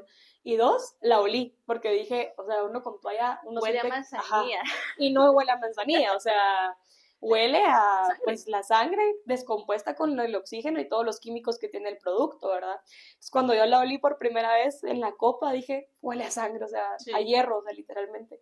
Y ahí es donde uno se da cuenta también de todo el daño que se ha hecho en cuanto a pues esta la perspectiva. Sí, al final es ajá, lo que te va lo que te dicen más lo que tú ves, porque ves unas tú te sientas cuando ah, no sé si te pasaba, pero tú te sentabas cuando estabas menstruando con una toallita y a uno le llegaba el olor. Y es como, ay, no. Y lo peor es que sí. O no, sea, la incomodidad de sentir que estabas toda húmeda, ay, no sé. Es... o sea, menstruar no es bonito tampoco, o sea, bueno, para algunas tal vez, pero el hecho de tener que estar sangrando involuntariamente, tener que estar cambiando, de tener que estar con dolores y tener que estar haciendo todo lo que haces normalmente, claro, es que es un reto muy grande, pero bueno, sí. Y, y es que justo el, el, mundo está pensado para hombres, porque tiene la misma energía siempre. Exacto. Pero si lográramos nosotros, yo sigo a, a, a Ale en Nación Ovulación, que habla mucho de, de cómo si nosotros nos alineamos a la Al ciclo, no, a, tu ciclo menstrual, sí, o sea, pudieras como, en lugar de descansar los fines de semana, descansas durante tu menstruación. Ajá. O sea, eso hubiera sido muy diferente. Aprovechar tus días de ovulación para sacar el máximo, ajá. Seríamos mucho más productivas. productivas sí, Porque hay días que uno está menstruando y tiene que ir a trabajar y pela, o sea, tienes que ir a trabajar porque no tenemos... No tenés otra. No, ajá, Exacto. No tenemos una ley como otros países que también es complicado hablar de eso, porque la carga al final, o como lo ven como empresarios, también la carga es para ellos. Sí. O sea, pagar días de trabajo por alguien que no vaya a trabajar también es difícil. Exactamente. Es complicado, pero por lo menos la opción de poder faltar está. Yo estaba leyendo, no sé si fue en Japón, que aprobaron la ley de menstrual de, que pueden faltar al trabajo si tienen como días complicados con mucho dolor. Uno, yo creo que lo que pasa ahí también es... Eh, las licencias menstruales. Las licencias menstruales, que también le quitas el valor al... O sea, al final el dolor existe por algo, te está diciendo algo. Si te damos los días off de trabajo para que descanses, es también como invisibilizar un poco el, la atención que necesitas.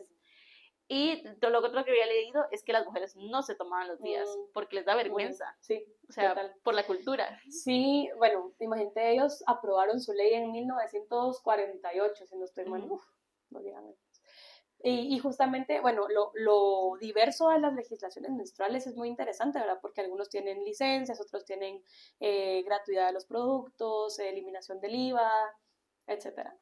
Eh, pero en el caso de la licencia sí hay como hay muchas sombras y muchas luces, ¿verdad?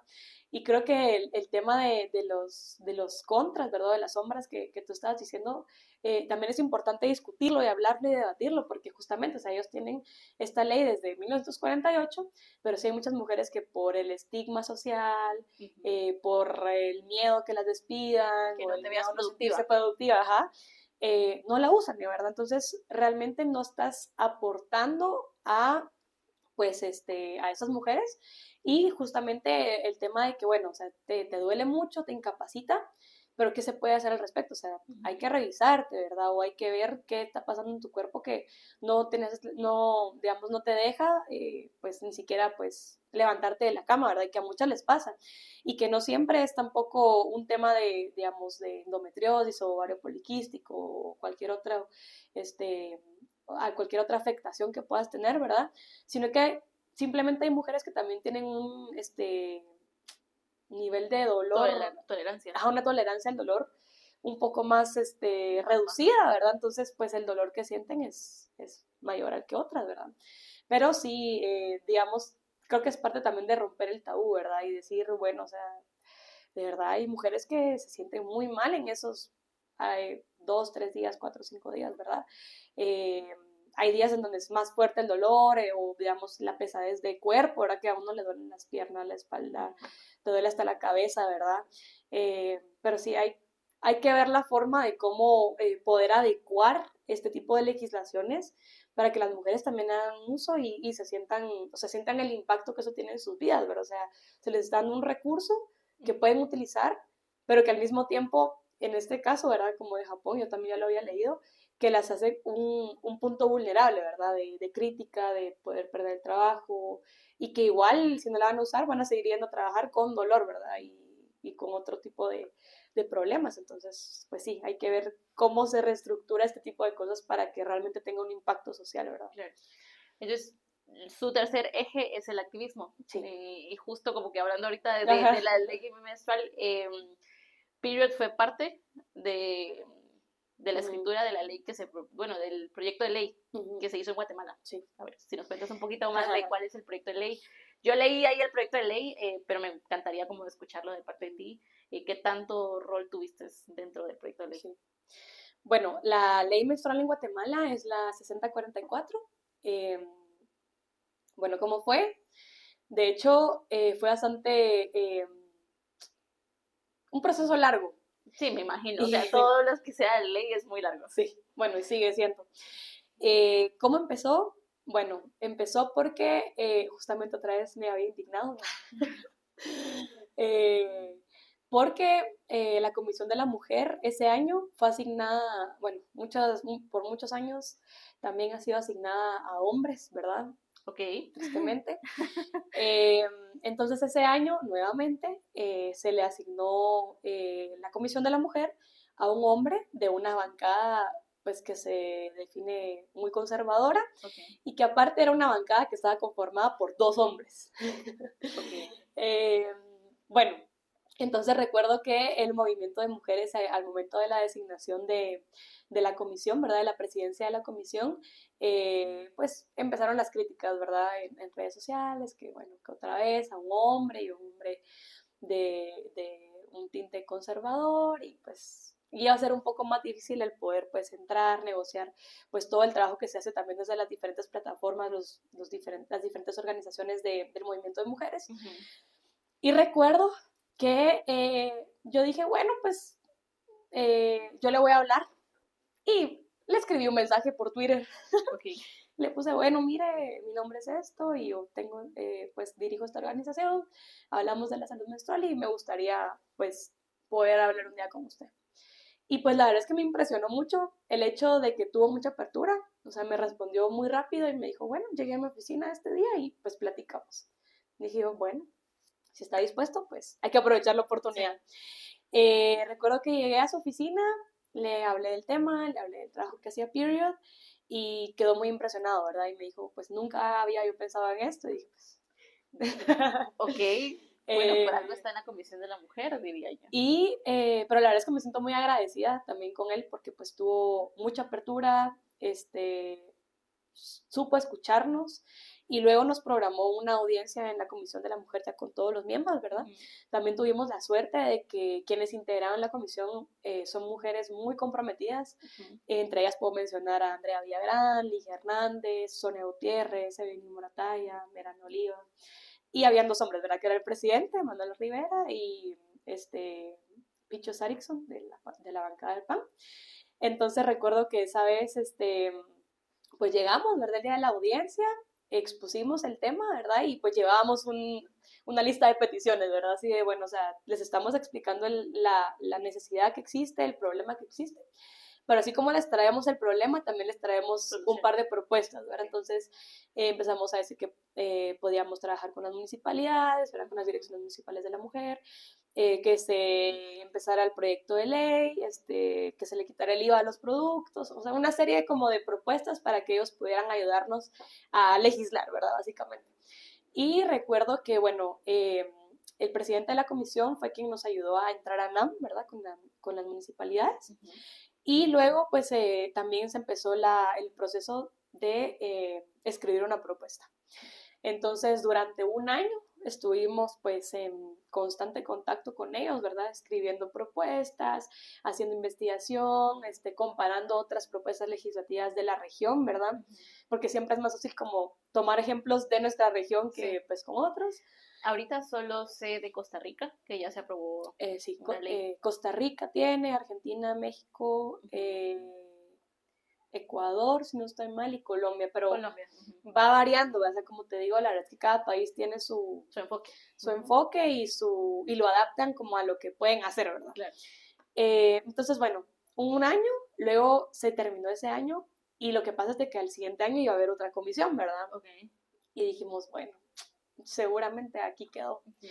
Pero, eh, pues no, afortunadamente la, la, propuesta ya estaba bastante avanzada. Eh, entonces nos llaman, ¿verdad? Y nos dicen, miren, la propuesta ya está y queremos presentarla. Démosle, ¿verdad? Eh, bueno, al final pues se presentó en marzo del 2022 y eh, pues fue, también fue un momento bastante duro porque pues recibimos una cantidad de ataques ¿A Period directamente? Bueno, a Period porque pues como estuvimos acompañando el proceso y todo, y pues a la diputada que presentó al final eh, la propuesta, ¿verdad? También eh, fue una... Eh, la verdad es que fue un momento emocional duro para nosotras también porque es de esos momentos donde tú decís, ¿qué estoy haciendo? Ajá, ¿qué estoy haciendo? ¿Y será que vale la pena, verdad? Nos decían de todo, ¿verdad? Si, ya, si, si van a hacer esto, si menstruar va a ser una ley, pues también que... otras necesidades, ¿verdad? Como el papel higiénico para también sea una ley o que me compre mis rasuradoras gratis para poder rasurar. Y tú como, o sea, porque estás comparando ese tipo de cosas Creo con que esto, ¿verdad? Entonces, eh, fue un proceso como que en ese momento fue súper difícil porque pues era un montón de ataques, pero por otro lado, mucho apoyo, ¿verdad? O sea, había otro, hubo otro bloque de personas, de organizaciones, ¿verdad? Que decían, ala, nunca nadie había hecho esto, nunca nadie había hablado de la necesidad de esto, entonces vamos, ¿verdad? Y las vamos a apoyar. ¿Y cómo eran los comentarios negativos? ¿Eran 50-50 o eran mayoritariamente hombres? Ah, había muchos que venían de mujeres. Pero, ¿Te sorprendió ver de mujeres? Pues sí, ¿verdad? Porque uno dice, pues tú también menstruas, pero creo que esto responde al, al, al, hecho de que pues muchas personas tampoco han tenido eh, ese contacto con diferentes realidades y, y, tal vez no, es muy difícil para ti entender que te puede faltar una toalla y que por el, el, hecho de que te falte una toalla no vas a poder salir de tu casa, no vas a poder hacer tus actividades diarias, vas a tener mucho dolor y no vas a tener con quién atenderte o acceso a medicina o a, pues, ya sea medicina eh, química o natural, ¿verdad? Entonces creo que el, el hecho de que no, le no les ha atravesado una situación como esta no te permite sentir esa empatía por muchas personas que sí tienen este problema, ¿verdad? Entonces sí, creo que justamente los comentarios de mujeres eran más dolorosos por eso, ¿verdad? E incluso mujeres del movimiento de mujeres que tú decías o, o que tú pensarías como deberían de, o sea, por el trabajo que han hecho, eh, se, tú dabas por hecho de que tenían ya esa, ese concepto o esa empatía eh, desarrollado, ¿verdad? Y pues tocó un proceso también de educación, ¿verdad? O sea, nos invitaban a radio, nos invitaban a espacios en Twitter, por ejemplo, y ¿por qué es importante hablar de esto? ¿Por qué ustedes propusieron esto? Si, pues, pudo haber sido, o sea, una, me recuerdo muy bien de una, ¿verdad? Que nos dijo como, es que, eh, una señora mayor, es que eh, yo lo hubiera propuesto solo como un programa, ¿verdad? Y tú como, bueno, o sea, tiene sentido, puede haber sido un programa, sí, sí puede haber sido un programa, pero nosotros queremos que esto sea algo que se trabaje a nivel nacional, a nivel institucional y que no sea un programa de gobierno de cuatro años, sino que sea algo que le dure a todas las generaciones que vienen, ¿verdad? Entonces, este, pues sí, fue bastante impactante, pero al mismo tiempo nos dio visibilidad, le dio visibilidad al tema y eso es lo que más importa. Eh, y pues mucha discusión, mucho debate, ¿verdad? Y, pues bueno, al final de cuentas se presentó eh, únicamente, eh, no la han leído en el pleno, entonces todavía está como en la primera fase. solo los jefes de bloque pueden pedir a la junta directiva que se incluya en la agenda para poder empezar el proceso.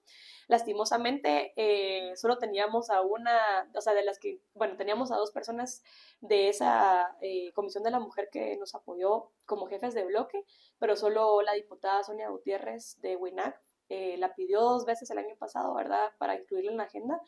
pero no se incluyó, ¿verdad? Y realmente la voluntad política es muy baja. también nos ha enseñado procesos de negociación, ¿verdad? Creo que nos ha tocado hablar con personas que tienen pensamientos muy diferentes a los nuestros y el, pero también es una oportunidad de sentarte, discutir, explicar y sensibilizar, ¿verdad? Entonces, eh, pues ahí vamos, es, es, un proceso que necesita mucho apoyo, mucha presión, mucha voluntad política, pero el haberla presentado fue un, un paso bien grande. Fue un paso.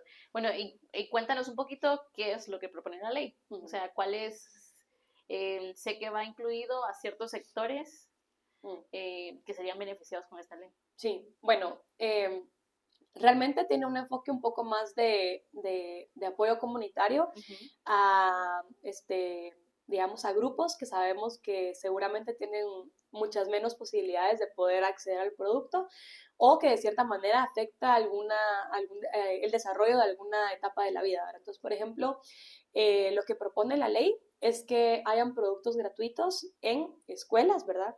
que, digamos, a nivel eh, mundial sabemos que eh, es una de las mayores razones de abstencionismo en las escuelas, ¿verdad? Entonces, el poder tener abastecimiento de productos en escuelas va a hacer que las niñas, pues, si no tienen en su casa la posibilidad de comprarlas, saben que en la escuela van a tener al menos el producto, ¿verdad? Eh, también en prisiones, ¿verdad? la verdad es que el haber visitado centros preventivos, cárceles eh, y también en la Secretaría de Bienestar Social, ¿verdad? Con, todas las niñas, adolescentes. Eh, también nos cambió mucho la vida, ¿verdad? El hecho de ver las condiciones en las que menstruan, que pues algunas, por ejemplo, están en una cárcel y, su familia vive súper lejos, ¿verdad? En otro departamento y no tienen la posibilidad de que les vayan a dejar los productos o la capacidad económica para comprar un producto, porque adentro de las cárceles también venden, ¿verdad? Entonces, eh, de comprar el producto, pues también les afecta, ¿verdad? Quiera que no, pues no es una decisión de ellas menstruar o no. Entonces, en las cárceles, en los centros eh, de salud, ¿verdad? que también, pues claro, debería de haber, en los centros de paso migrante, en los CAIMUS, que son estos centros de atención a, mujeres, violencia. Violencia, cabal. Entonces, este, está enfocado más que todo a estas áreas, pero por ejemplo, si tú te pones a pensar, ¿verdad? Que las escuelas estén abastecidas, eh, tiene un impacto social pues mayoritario, ¿verdad? Eh, que los centros de salud tengan toallas también te, te, te beneficia, ¿verdad? Porque si en algún momento de la vida tú no tienes la capacidad de comprar el producto, ¿verdad? Puedes acercarte a un centro de salud y pues te lo pueden dar, ¿verdad? Entonces, eh, la lógica también que le tratamos de dar, eh, porque nos decían, ¿y cómo? Yo no quiero pagar de mis impuestos toallas sanitarias, ¿verdad? O sea, eso era como que uno de los principales comentarios de hombres que venía en, los ataques que recibimos. Em, entonces, lo que nosotras propusimos es que cómo se van a financiar esta, estas toallas gratuitas en estos centros. Eh, va a ser a través de lo que el Estado recaude de los productos menstruales que se compran, ¿verdad? Entonces, por ejemplo, todo lo que, si yo compro un paquete de toallas en un supermercado o en, alguna farmacia, lo que sea, yo sé que ese porcentaje de, de de impuesto, que estoy pagando por el producto va a ir directamente para financiar la gratuidad del producto en otros lugares en donde si en algún momento yo no puedo comprar, puedo ir a un centro de salud. O sé que, por ejemplo, los las niñas, ¿verdad? Van a ir a la escuela y van a tener el producto gratuito, ¿verdad? Entonces, estamos tratando de hacerlo muy sororo, ¿verdad? Así como de mujer a mujer. Eh, y bueno, siempre eh, la ley también establece que va a estar acompañado de un eh, proceso de educación menstrual para todas y todos en, en centros escolares. ¿Y qué tal les fue? Eh, bueno, ahorita solo se presentó el proyecto de ley, no se ha leído. cuando se lee es cuando puede salir como objeciones. Eh, sí, digamos, cuando se lee en el Pleno, se asigna una comisión para que pueda pues evaluar las recomendaciones, lo que sea. Eh, seguramente eh, nosotras hemos pensado, ¿verdad?, que cuando se lea y se asigna una comisión, seguramente la van a mandar a salud, a la de la mujer, posiblemente a educación, ¿verdad?, que pues también impacta. Y a partir de que se hacen las, este, bueno, se evalúa, se analiza, se hacen las recomendaciones en las comisiones, regresa al pleno.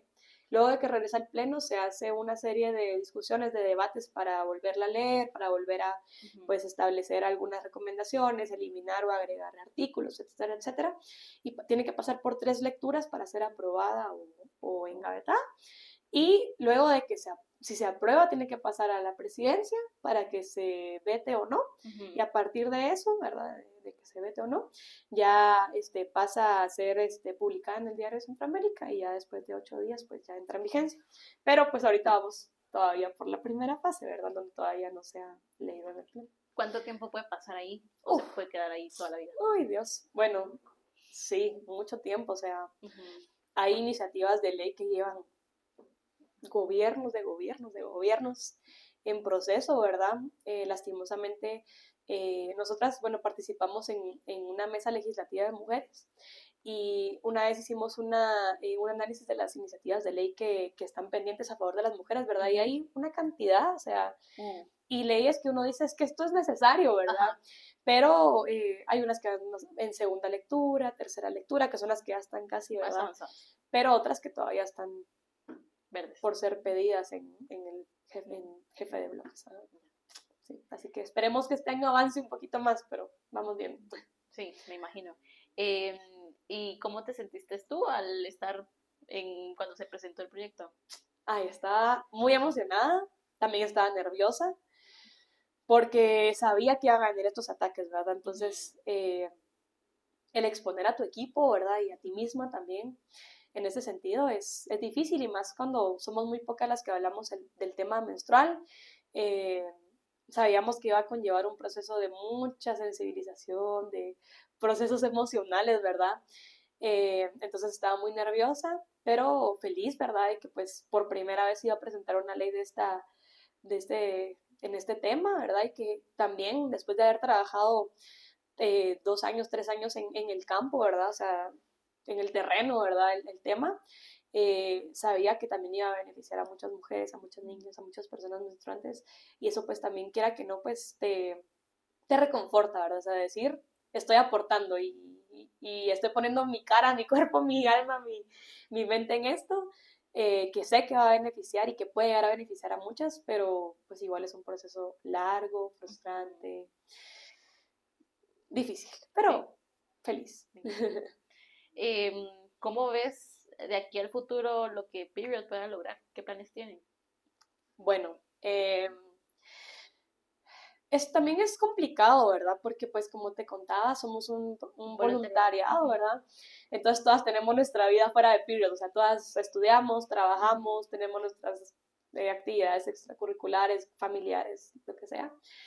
Y em, pues por lo mismo a veces cuesta un poquito balancear el trabajo de, bueno, también seguir capacitando voluntarias o seguir como reclutando voluntarias, que sabemos que hay muchas que también quieren involucrarse, pero a veces nos cuesta como poder seguir como capacitándolas y, atendiendo a varias cosas. Pero eh, bueno, eh, este año quisiera primero pues tener este programa que te digo de seguimiento, ¿verdad? Las acciones que hacemos. Eh, seguir trabajando en, en, departamentos que no hemos trabajado, ¿verdad? Creo que las municipalidades han sido un gran aliado para trabajar con mujeres en sus comunidades. Eh, han habido momentos retadores, por ejemplo, trabajamos en, en, en una comunidad donde solo se hablaba quechí, entonces tuvimos que primero tener un proceso de capacitación y sensibilización con intérpretes y luego pues íbamos y nosotras íbamos dando la explicación en español y el intérprete a la par, ¿verdad? Y teníamos intérpretes hombres también, entonces a veces como que sentíamos que al inicio les daba como pena decir algunas cosas y era como, por favor, dígalo, ¿verdad? Y uno como no entiende, pues estábamos como, bueno, ojalá que esté diciendo lo que, o esté transmitiendo el mensaje como nosotras quisiéramos Con las palabras ¿verdad? Eh, entonces, pues eso, ¿verdad? Poder seguir como que creciendo en, en comunidad y también como diversificando el contenido, ¿verdad? Sabemos tratado, tenemos una sola, eh, un proceso de investigación que, que, lo estamos traduciendo al cachiquel y nos gustaría pues tener, abarcar, ¿verdad?, más comunidades lingüísticas en cuanto al tema de salud menstrual, eh, también poder también abordarlo desde las diferentes visiones, cosmovisiones, ¿verdad?, también creo que es importante en un país tan diverso como el nuestro, y también trabajar otras temáticas. Creo que una de las cosas que me gustaría trabajar este año y que tal vez no se habla mucho y se olvida también dentro de la educación menstrual es el tema de la menopausia, ¿verdad? Y muchas mujeres en estos espacios nos dicen como, yo ya voy a, yo ya estoy como entrando en esta etapa o yo ya pasé por esto. Y es como muy eh, fuerte el hecho de sentir también que el tema de la menstruación te define como mujer, o sea, y creo que también va en torno a lo que decíamos al inicio de que se, se liga mucho a la idea de la maternidad o del proceso pues, reproductivo, ahora Entonces, muchas mujeres nos decían como, es que después de la menopausia uno, a uno le empiezan como a despreciar como mujer o uno se va sintiendo como menos mujer, entonces, ¿qué significa ser mujer y cómo está ligado al tema de la menstruación y qué pasa después de la menopausia? Entonces, eh, me gustaría mucho abordar esta, este tema que pues no se aborda mucho, ¿verdad?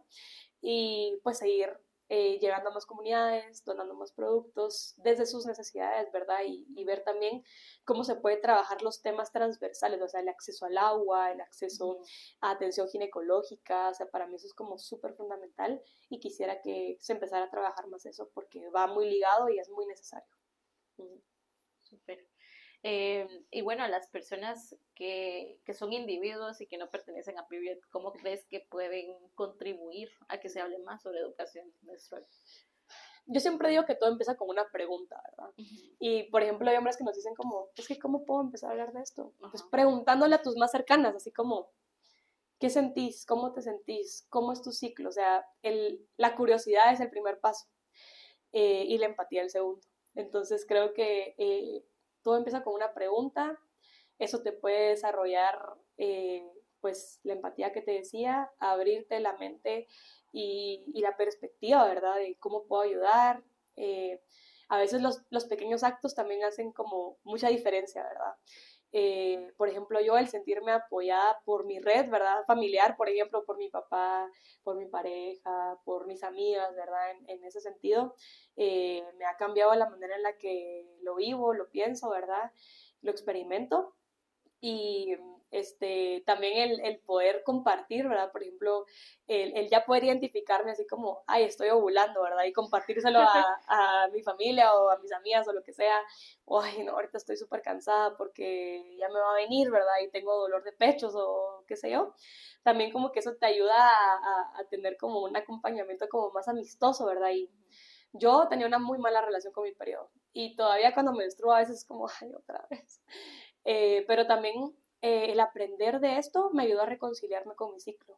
Y, siento que es muy bonito cuando tú ya te reconcilias y lo ves de otra manera, eh, aprendes que también tu, tu, menstruación y tu ciclo menstrual te dicen muchas cosas de tu salud, eh, de tu forma de, de, sentirte, ¿verdad? De tus emociones, de tus energías en, en cada etapa. Entonces, todo empieza con la curiosidad, con la empatía y, y, luego pues el accionar, ¿verdad? Entonces creo que así eh, hay muchas opciones de poder involucrarte, hay muchas, muchos recursos para aprender, ¿verdad? O sea, por ejemplo, tu canal, eh, nuestras páginas, ¿verdad? Eh, también tienen mucha información al asistir a un taller, es dar el paso. Y creo que a veces uno dice, ay, un evento, qué hueva, o qué sé yo, pero cuando uno va, uno siente como ese cambio, ¿verdad? Y es empezar a involucrarse.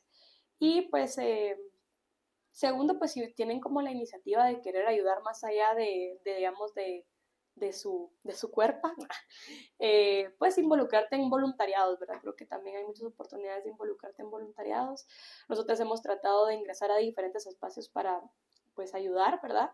Eh, pero siempre con mucha responsabilidad social, con mucho respeto y con mucha, este, mucha empatía y mucha apertura a poder aprender cualquiera se puede unir a Period. Sí. ¿Cuál es el proceso?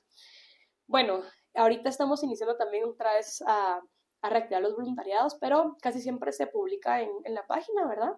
Cuando va a haber alguna actividad, tenemos un grupo de WhatsApp que es un poco más privado, ¿verdad? Donde eh, publicas que van En donde convocamos a las voluntarias o a los voluntarios para que pues puedan eh, unirse a las diferentes actividades que tenemos, ¿verdad?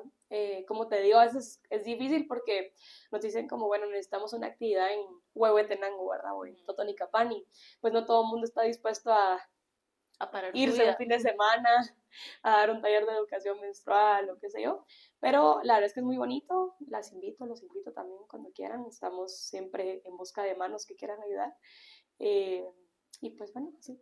Tal vez antes de terminar, te quería preguntar, ¿cómo has visto el hablar de educación menstrual referente a lo sexual? O sea, cuando vas a comunidades, ¿te ha ah, tocado ver como personas que se oponen a lo que están haciendo? Eh, siempre es complicado, ¿verdad? Y siempre nos preguntan como, o sea, antes de, dar el tema siempre es como, pero hablan de aborto, por ejemplo, nosotros como, no, hablamos de educación menstrual, ¿verdad? Y hablan de, de, relaciones sexuales. Pues no, hablamos de educación menstrual, o sea, está ligado, pero no es eso, ¿verdad? Em, y sí, muchas personas todavía tienen ese, ese miedo de hablar del tema, en comunidades sobre todo, ¿verdad? Eh, nos ha costado un poco cuando hay que capacitar, por ejemplo, a maestros y que muestran un poco de resistencia o todavía hacen esos típicos chistes como machistas, ¿verdad? Y uno se queda como, no, no estamos, no estamos en esa sintonía, ¿verdad? Pero pues siempre tratamos de, ser muy claras. Yo también he desarrollado como esa fuerza de, de no tener miedo al hablar, ¿verdad? Y, y de pararme y decir, no estamos hablando de eso, esto no es correcto, o en este espacio no se va, no se va a permitir o no se va a tolerar eh, este tipo de comentarios, ¿verdad? Entonces creo que es, ha sido como también un proceso de empoderamiento eh, y también ha sido de, de, darme cuenta de muchas cosas, por ejemplo, cuando hemos donado productos a, chicas, ¿verdad? Eh, en, en, sus escuelas, en, en algunas comunidades, eh, nos, los maestros nos dicen como, es que no se la llevó a su casa, lo dejó acá porque en su casa le van a pegar si lleva eso. Entonces tú decís como, es una toalla, ¿verdad?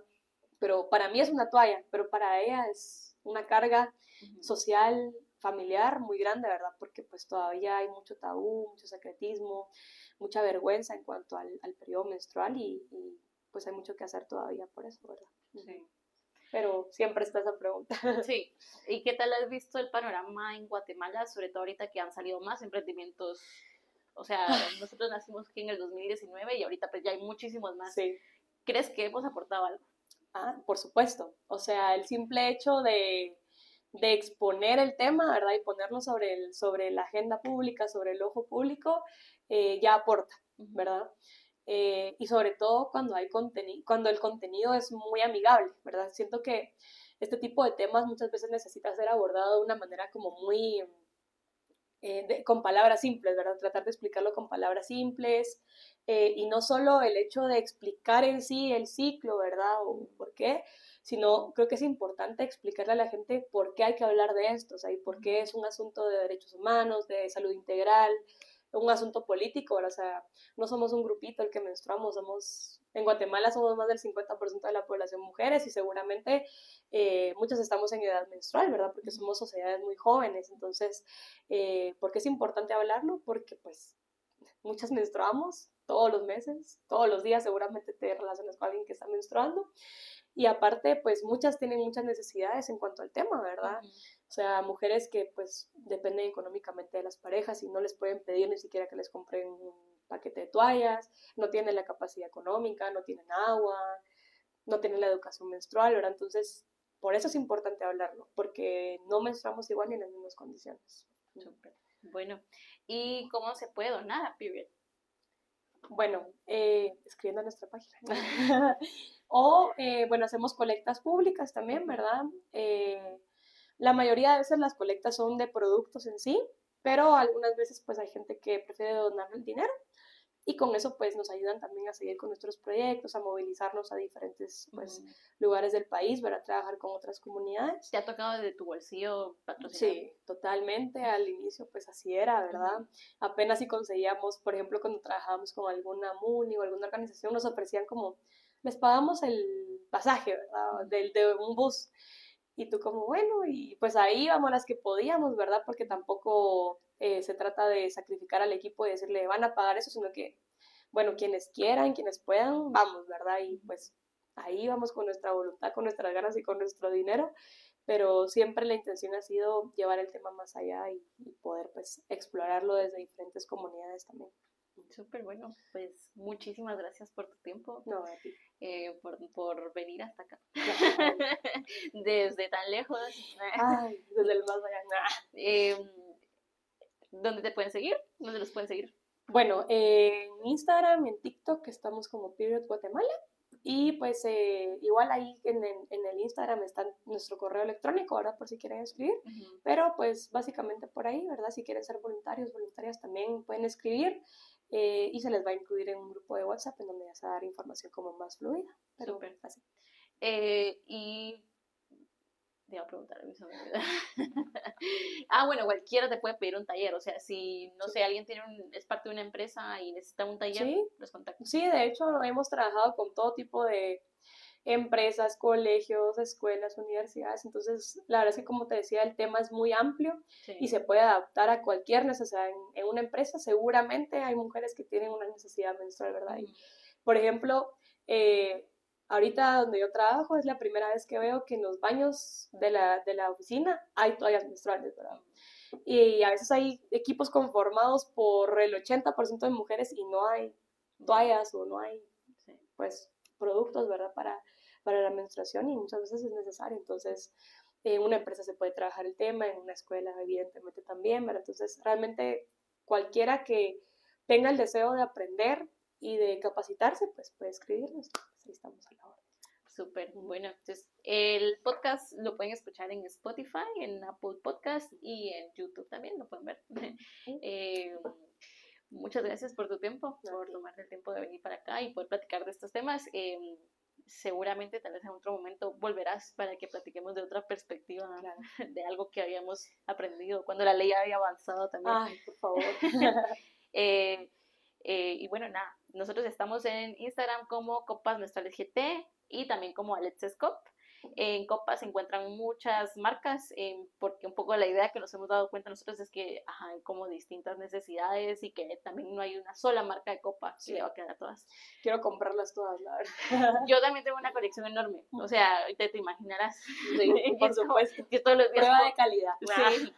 sí, o sea, al final también yo me he obligado un poco a usar productos que no me funcionan porque Sí. tienes que tener la información de por qué no te funciona, o sea, cuáles son tus necesidades. No, y no todos los cuerpos son para todos los productos. Por ejemplo, yo usaba copa y me cambié a disco y la verdad es que me sentí más cómoda. Sí, pero... maravilla. Yo también. Últimamente también. Eh, pero bueno, no, gracias también ahí por, por escucharnos, por vernos y nos vemos en una próxima. Claro.